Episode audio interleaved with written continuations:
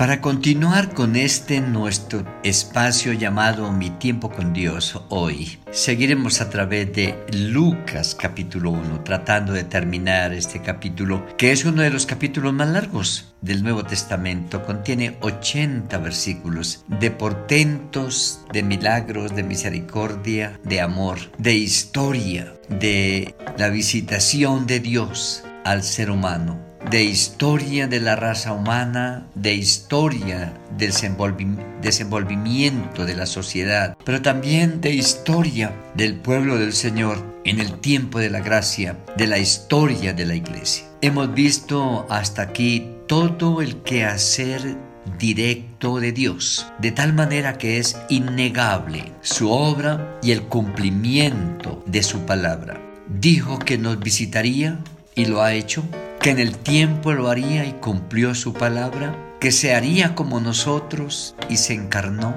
que viviría entre nosotros y así fue, y que cargaría con nuestros pecados.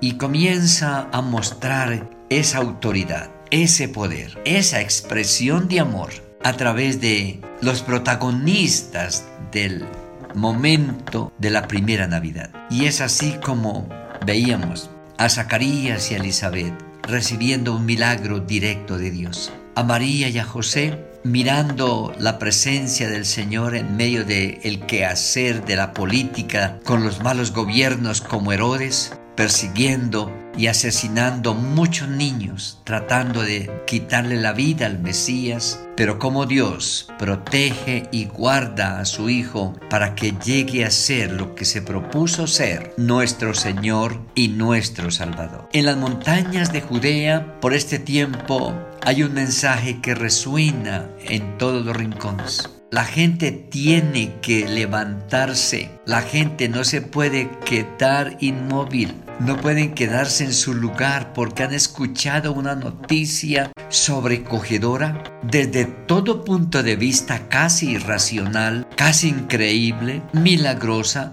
y necesitan ir a, probar si así es. Por eso cuando nace Juan en la casa de Zacarías y Elizabeth, el vecindario llega y por todas las montañas de Judea, por toda la región, se proclama lo que Dios ha comenzado a hacer. Esa enseñanza lleva a la gente a adquirir credibilidad en que el mensaje de María es tan cierto como el mensaje de Zacarías y como el mensaje de Elizabeth, que ella ha sido escogida como la madre del Salvador, como la sierva del Señor para cumplir su palabra. El ministerio de Zacarías da un giro de 360 grados, un giro impresionante el sacerdote que hasta aquí viene haciendo su ministerio casi cansado, desilusionado, terminando sus últimos días en la esperanza contra esperanza, ahora dinamizado por el milagro de su hogar y de su familia, que tiene un nuevo comenzar. Y por eso su mensaje y su vida son transformadas a través de este milagro.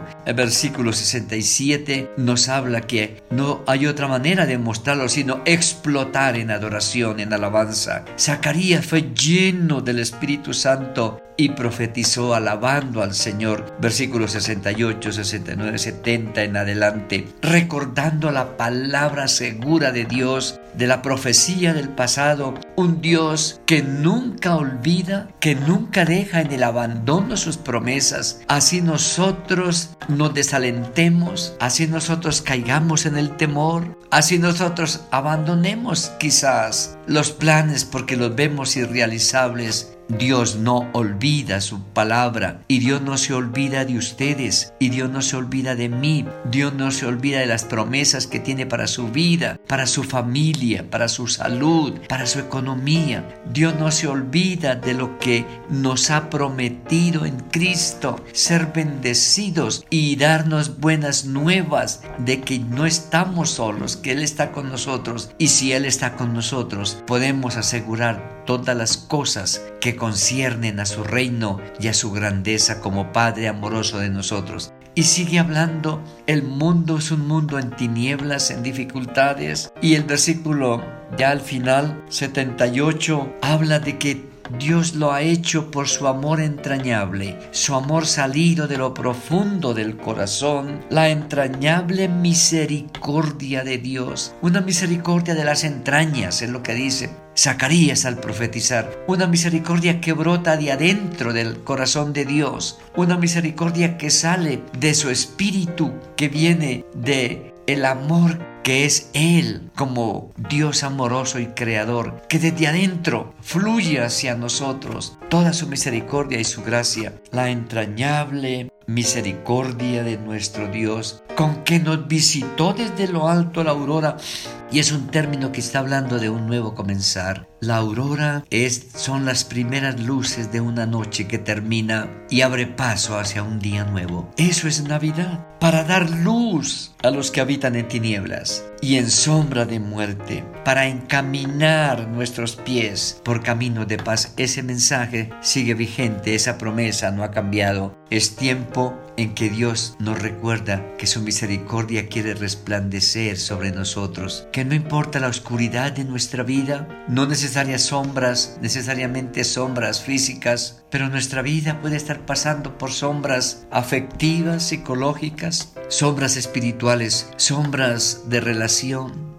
sombras en diferentes circunstancias de pérdida, de luto, de desaliento, Navidad nos recuerda que en la primera Navidad un resplandor de luz del cielo rodeó a los pastores y les dijo, la luz verdadera ha venido al mundo. Ahora las tinieblas tienen que huir ante el Cristo de la Navidad.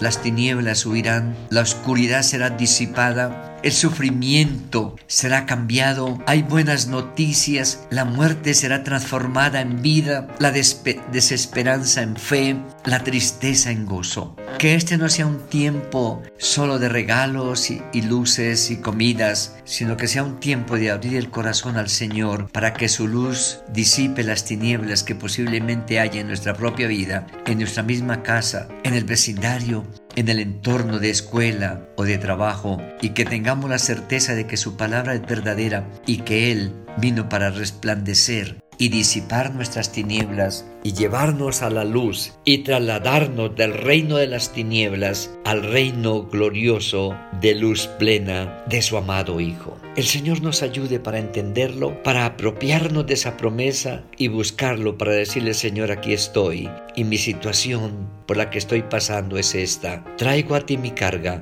hazme libre, bendíceme y en esta Navidad hazme entrar en la plenitud de tu luz. Amén.